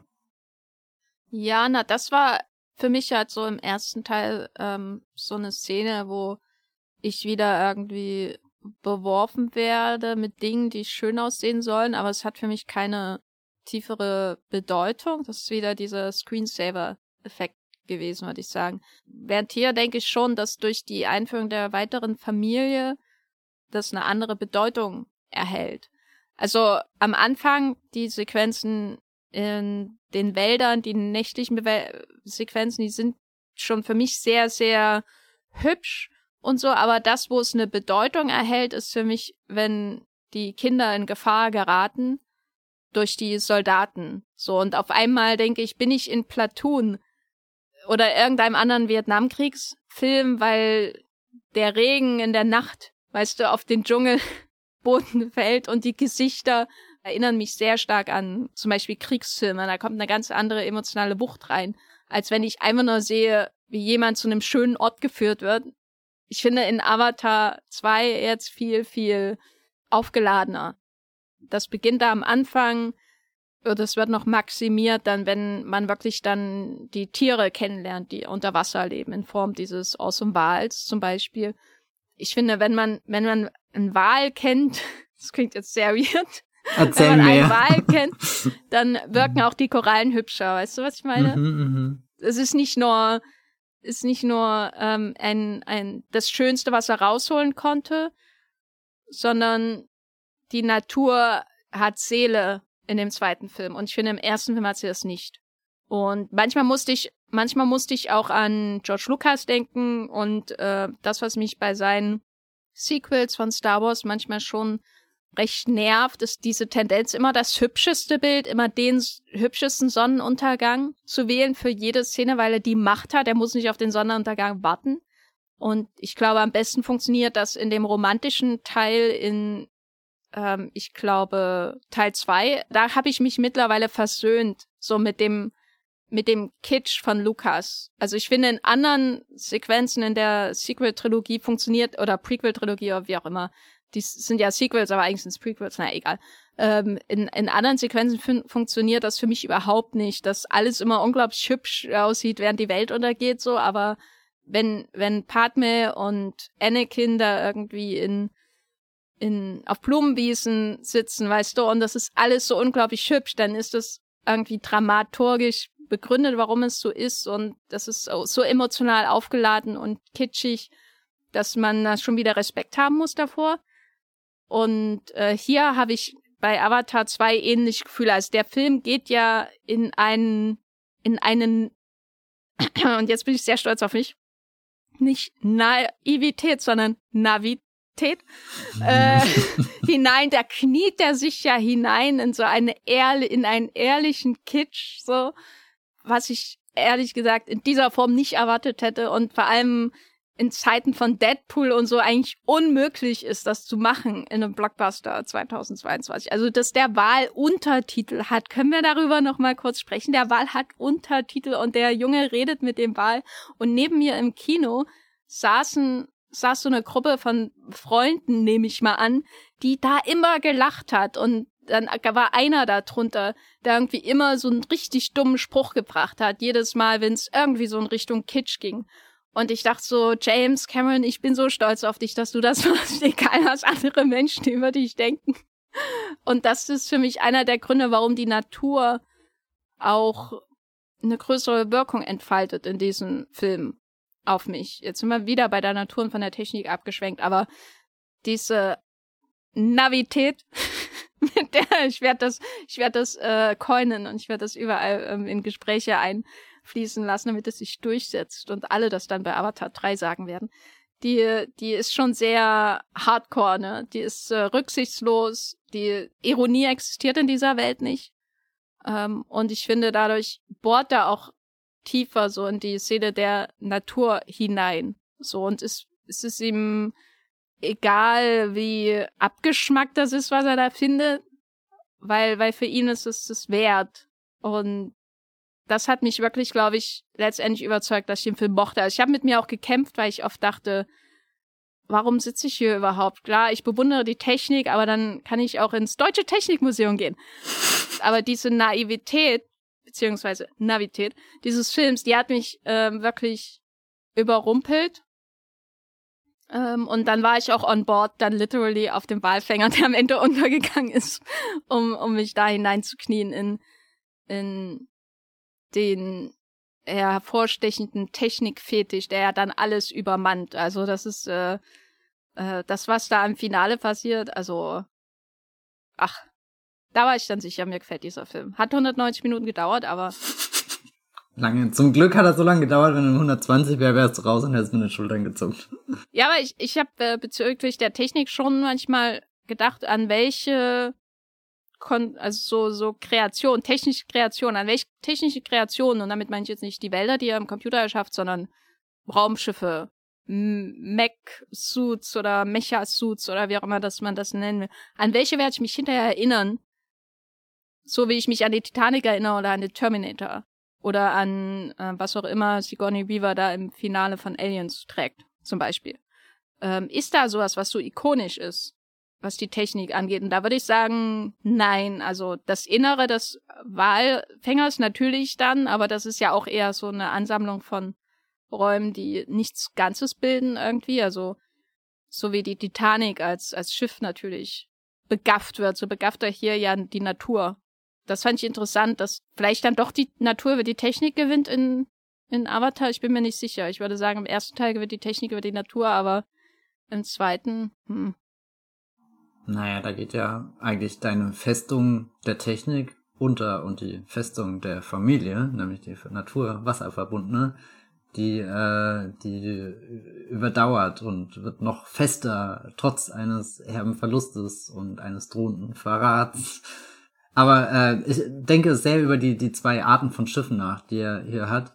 Äh, nämlich einmal diesen, diesen großen dieses große Hauptschiff.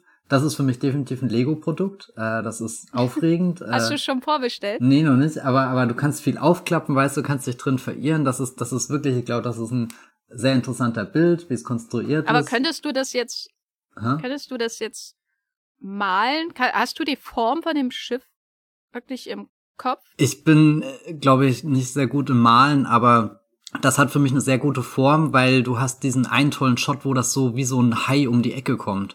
Und du siehst, dass das in seinen zwei Dingen äh, wie so ein, so ein, so ein traditionelles Schiff eigentlich, was so auf zwei Holzstämmen, äh, weiß gar nicht, wie die jetzt im Fachbegriff heißen, fährt und und auch immer wieder so abhebt und reingeht wie das die so ein Katamaran. genau so so so Katamaranmäßig und äh, hinten die Luke wie die aufgeht unten die Luke die zur halben Seite also wirklich das Schiff hat so viele geile Details die die ich wirklich gerade sehr sehr bildlich vor mir habe ohne jetzt ein, ein Bild wirklich von dem Schiff äh, weiß nicht auf meinem Computer offen zu haben oder so sondern also das das Schiff ist schon sehr toll in Szene gesetzt, auch wenn ich äh, dir in einem Punkt zugebe, dass es irgendwie so auch gerade wenn es das Schiff überschlägt sie und sie müssen durch dieses Labyrinth an Räumen gehen, da existiert kein richtiger Plan, in welche Richtung sie gehen. Da existieren einfach nur Räume, die, glaube ich, gerade sehr cool sind für die Action-Szenen, damit sie sich auf den Kopf stellen können oder sowas. Aber es ist auf alle Fälle schon so ein Ding, wo ich nachvollziehen kann, warum er das so als ein großes Centerpiece in sein Finale rückt, während was ich super enttäuschend finde, ist, dass das, das zweite Hauptschiff quasi, was dann hinten rausrutscht, wo dann die Walfänger draufstehen und mit ihren Kanonen, Harpunen, was auch immer, schießen. Das ist definitiv ein Playmobil-Produkt. Das ist einfach ein Plastikteil äh, und du packst das aus und es muss gar nichts mehr zusammenbauen, das ist einfach schon fertig. Das Schöne bei Playmobil ist ja, du kannst ja viel dekorieren. Aber das fand ich und, und finde ich auch nicht so, so aufregend wie, wie das Bauen, das Konstruieren, das Entdecken, was du irgendwie mit Lego machen kannst. Und, und deswegen muss ich da ununterbrochen dran denken. Und ich fand es eigentlich witzig, dass eben aus diesem, diesem, diesem großen Lego-Schiff äh, so ein, so ein, so ein Playmobil-Schiff rauskommt. Äh, aber we weißt du, was eigentlich das Schiff ist, was mich am meisten fertig macht? Äh, das Raumschiff, was du ganz am Anfang siehst, was da mit seinen Mega-Flammen landet. Da gibt's diesen Einshot. Und da bin ich ja fast schon in Ohnmacht gekippt, als ich den im Kino gesehen habe. Da, also, da dachte ich kurz, oh mein Gott, wenn das so ein Film wird, dann gehe ich hier raus und, aber gut, das wurde dann nicht. Auf alle Fälle habe ich mir dann in dem Moment, so sehr ich jetzt den Avatar 2 mag, irgendwie insgeheim doch gewünscht, dass Cameron vielleicht doch nicht nur noch Avatar-Filme macht, sondern vielleicht auch einfach mal wieder sowas mit Raumschiffen. Das muss kein Alien-Film sein, aber weiß nicht. Also Alita 2? Ja, hm, oh, hallo.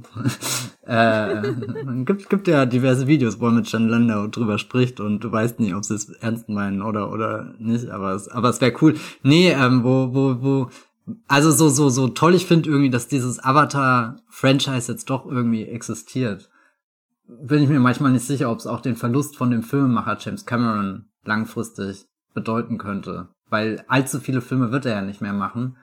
Und er hat in einem Interview irgendwo gesagt, ich bin gerade der einzige Mensch, der Avatar-Filme machen kann.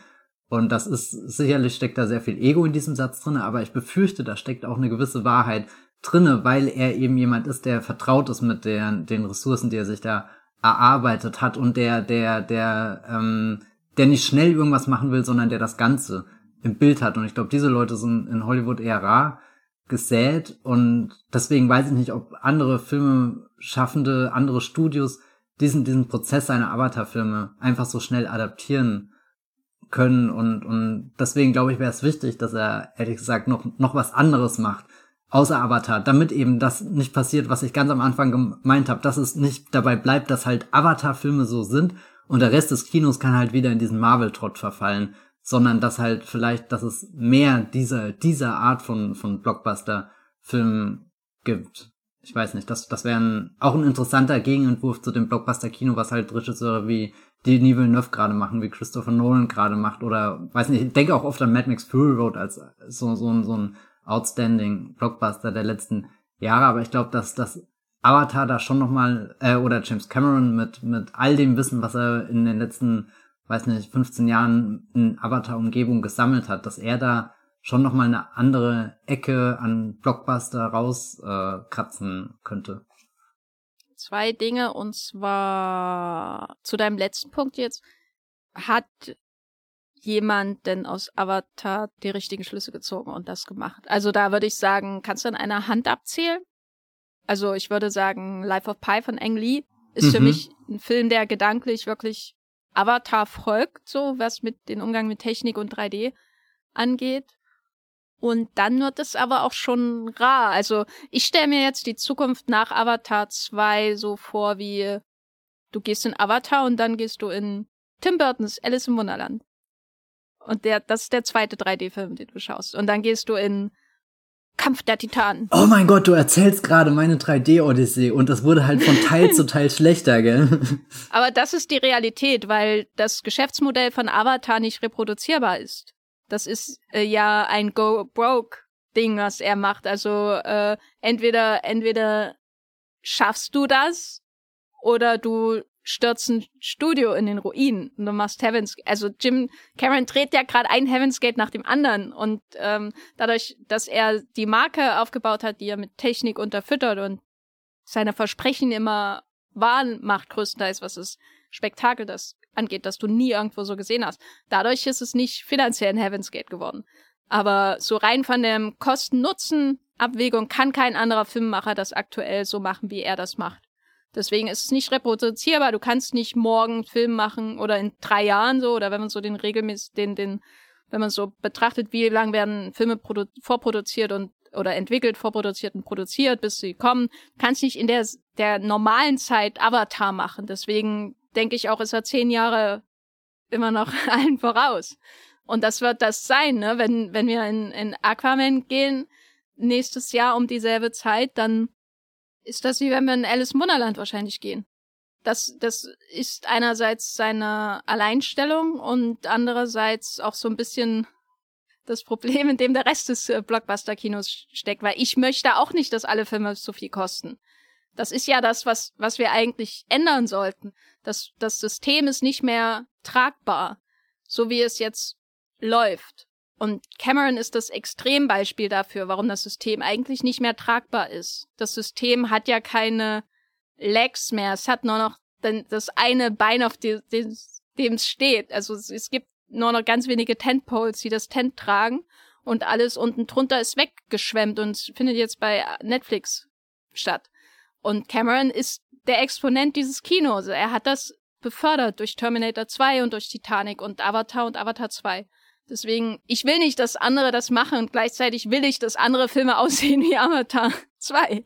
Das ist natürlich so ein, so ein fundamentales Problem, vor dem wir jetzt stehen. Das zweite, was ich sagen wollte, ist die Frage, die du vorher angesprochen hast, und zwar, kann Cameron nicht andere Filme auch machen? Und das finde ich eine hochinteressante Frage, weil ich jetzt so ihn vergleichen würde zum Beispiel zu Steven Spielberg. Spielberg ist jetzt in der Phase in seiner Karriere, wo er macht, was er schon immer mal machen wollte. Er wollte schon immer mal ein Musical, ein reines machen, dann hat er es gemacht. Und äh, dann hat er jetzt auch tatsächlich den Film über sich selbst gedreht zum ersten Mal.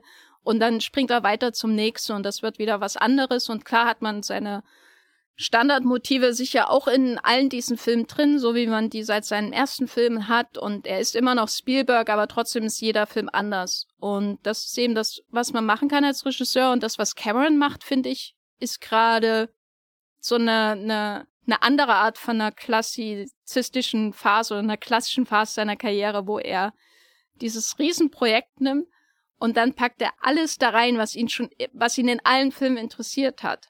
Und poliert es auf. Und ich habe am Anfang gesagt oder gedacht, auch am Anfang dieses Podcasts, vielleicht hat er sich gar nicht weiterentwickelt von Avatar 1 und 2, aber je länger wir hier reden, denke ich schon, dass er hier zum Schluss kommt, dass die Natur vielleicht doch gewinnt. Also ich muss mein Urteil über den, über Cameron revidieren. Avatar 2 ist für mich der erste Film in seiner Karriere, wo, wo finde ich die Natur über die Technik obsiegt. Und damit meine ich die Technik, die im Bild ist, aber ich meine auch die Technik, die die Natur erzeugt.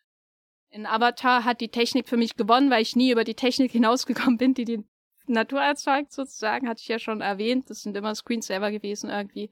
Und in Titanic ist die Technik über allem, also die Natur ruiniert natürlich die Technik, aber das, was den Film in der zweiten Hälfte natürlich vor allem ausmacht, ist die Implosion der Technik sozusagen. Und das ist ja auch das Schöne hier am Finale von von Avatar 2. Aber insgesamt das, was für, was für mich bleibt in Avatar 2, ist dass die Technik doch letztendlich der Natur komplett untergeordnet wird.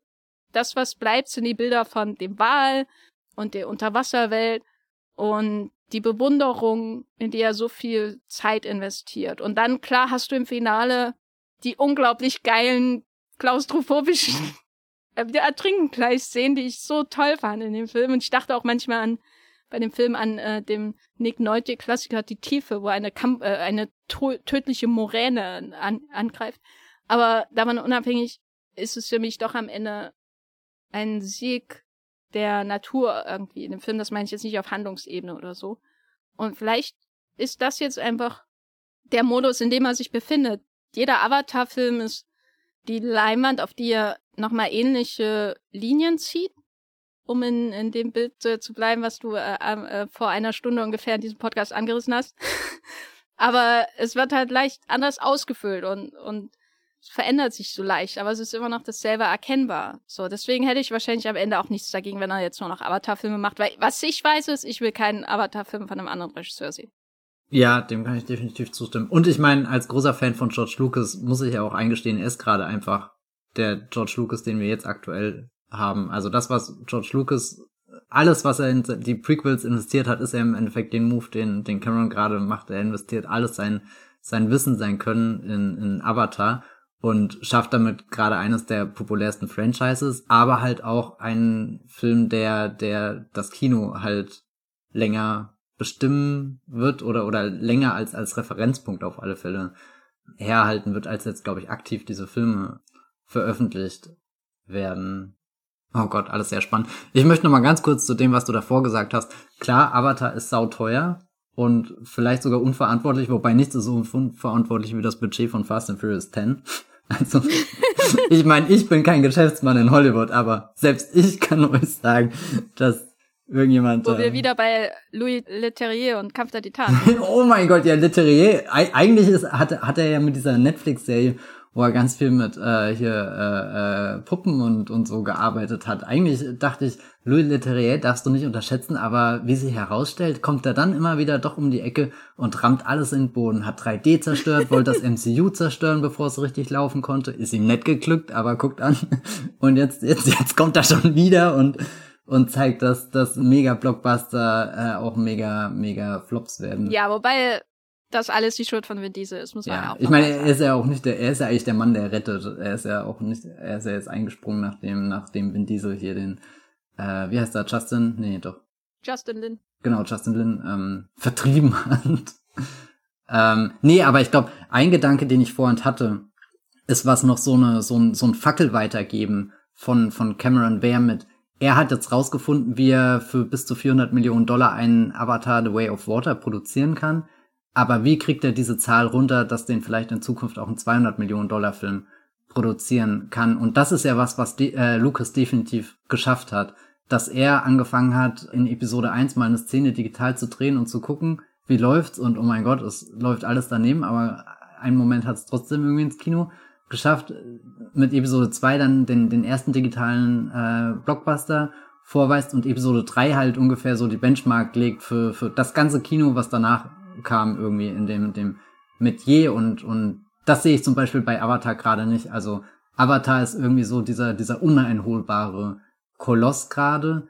Und ich glaube, es wird, wird sehr schwer, das zu, zu adaptieren. Und ich weiß nicht, ob Cameron interessiert ist, das adaptierfähig zu machen oder ob er insgeheim sich auch nicht sehr wohl fühlt in diesem Satz mit, ich bin gerade der einzige Mensch in Hollywood, der Avatar-Filme machen kann. Allerdings habe ich auch nicht das Gefühl, dass er also so viel Eitelkeit da mitschwingt. Alle Interviews, die ich jetzt mit ihm geredet, äh, gelesen habe und so, die sind alle klingen viel aufrichtiger, begeisterter, auch irgendwie sensibel, weil er irgendwie merkt, er ist jetzt in dieser dieser Phase, wo wo das sein Vermächtnis bestimmen wird. Ich weiß nicht, ich finde es auf alle Fälle sehr interessant, in was für einer Position er gerade in Hollywood ist und welche Berge er versetzen kann und Vielleicht aber auch die Berge, wo er sich dazu entscheidet, die einfach stehen zu lassen und halt sagt, naja, äh, guckt selber, wie er das hinkriegt.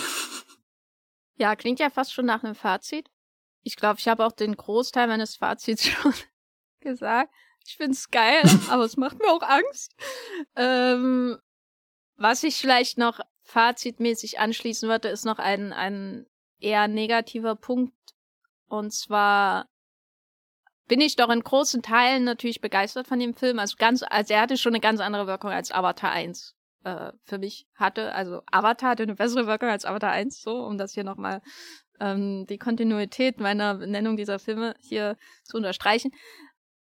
Aber was für mich schon ein fundamentales Problem dieses Films irgendwie ist, und da bin ich wieder bei dieser Frage vom Anfang der Blogosphäre 2008, 2009, worüber reden wir hier eigentlich?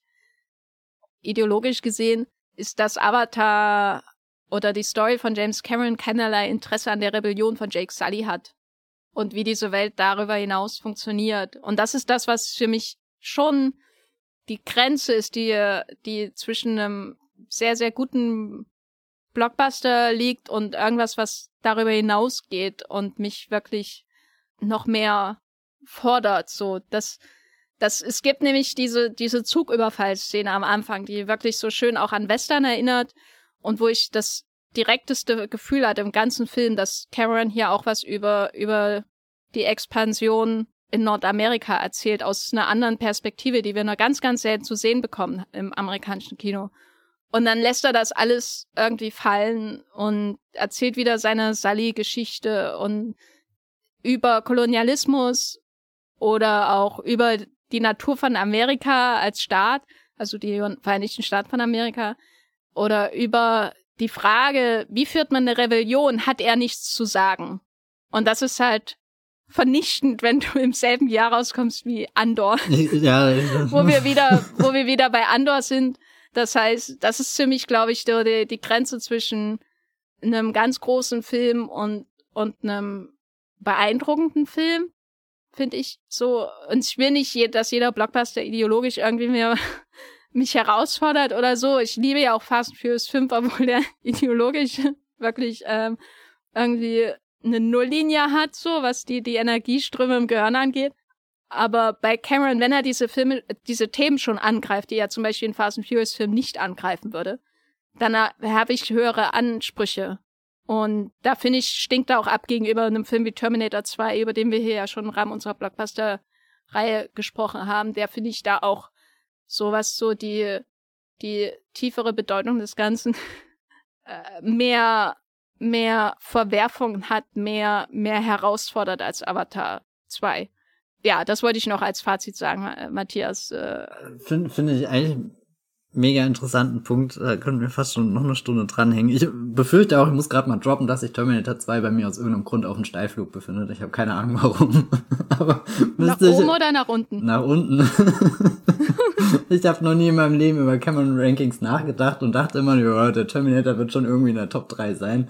Ich befürchte, er ist nicht mal in der Top 5. Und so viele Filme hat er gut jetzt auch nicht gemacht.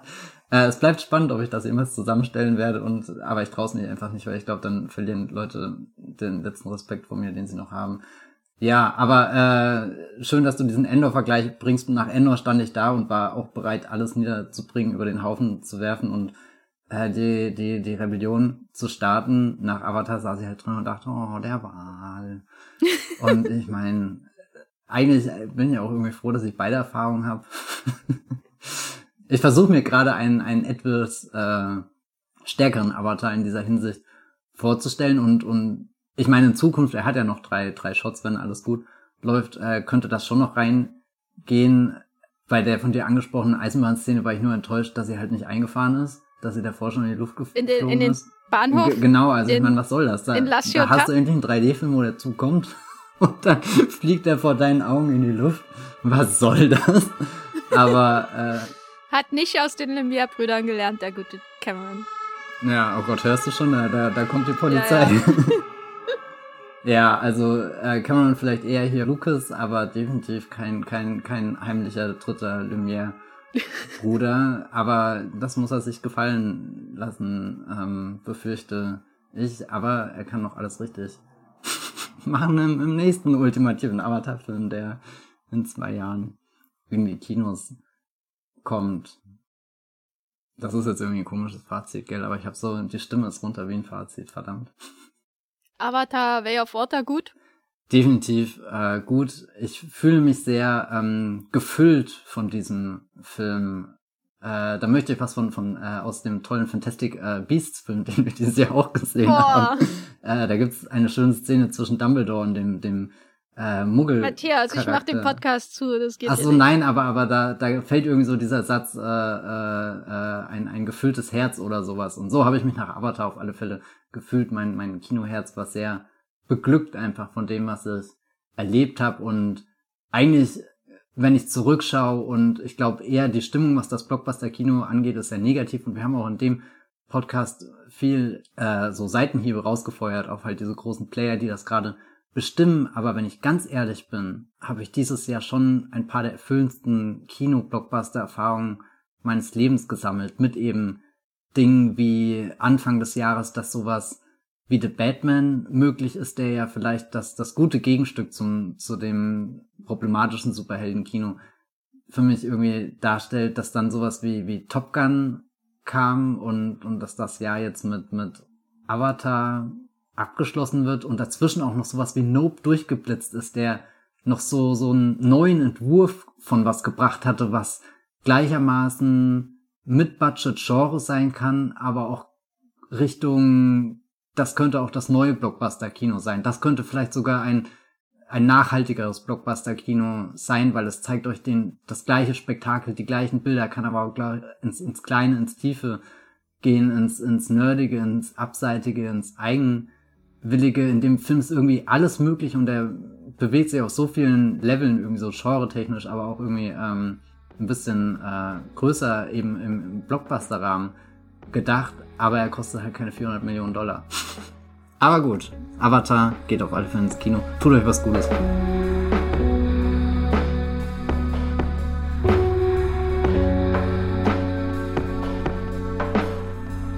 Euch was Gutes, das ist doch ein schönes Fazit nach Avatar The Way of Water. Matthias, wo bist du im Internet zu finden, wenn du dir was Gutes tust?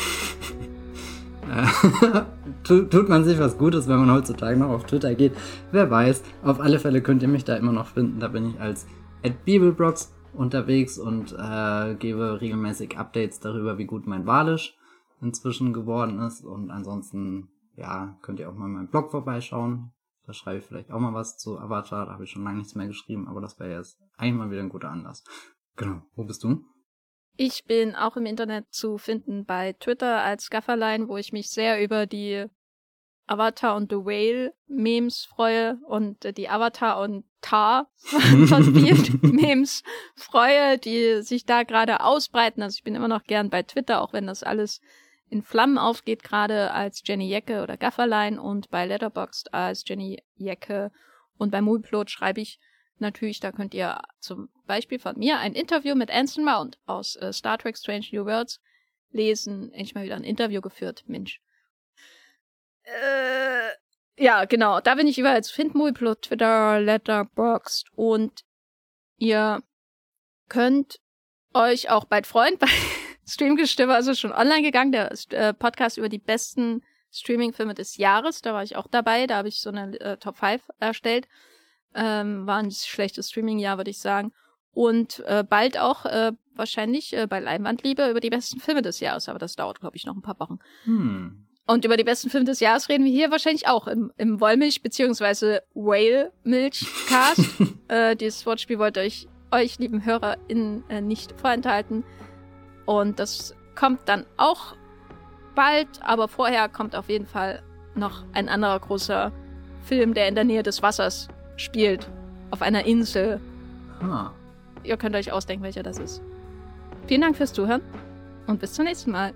Tschüss. Ciao.